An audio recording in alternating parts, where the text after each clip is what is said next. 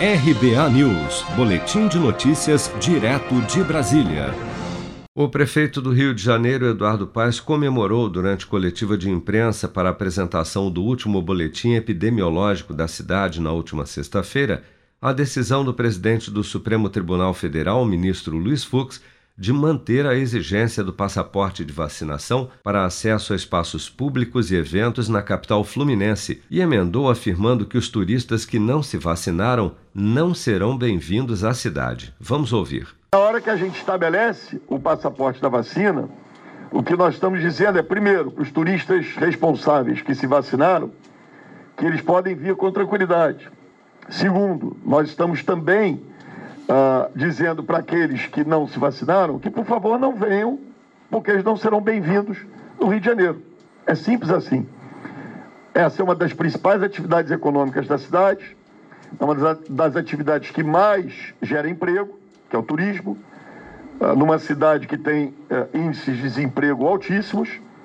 Portanto, na hora que a gente faz a garantia da cobertura vacinal, que a gente exige o passaporte da vacina, o que nós estamos fazendo é garantindo também a importante atividade econômica chamada turismo para essa cidade. Chamado passaporte de vacinação foi implementado no Rio de Janeiro em 15 de setembro, passando a ser exigido para entrada em locais públicos como pontos turísticos, academias, cinemas, teatros e estádios de futebol. Mas na última quarta-feira, uma decisão liminar do desembargador Paulo Rangel, do Tribunal de Justiça do Rio de Janeiro, tinha derrubado a exigência de comprovação da imunização, mas a liminar foi derrubada no dia seguinte pelo ministro Luiz Fux, do STF, que restabeleceu a exigência do passaporte da vacina no município.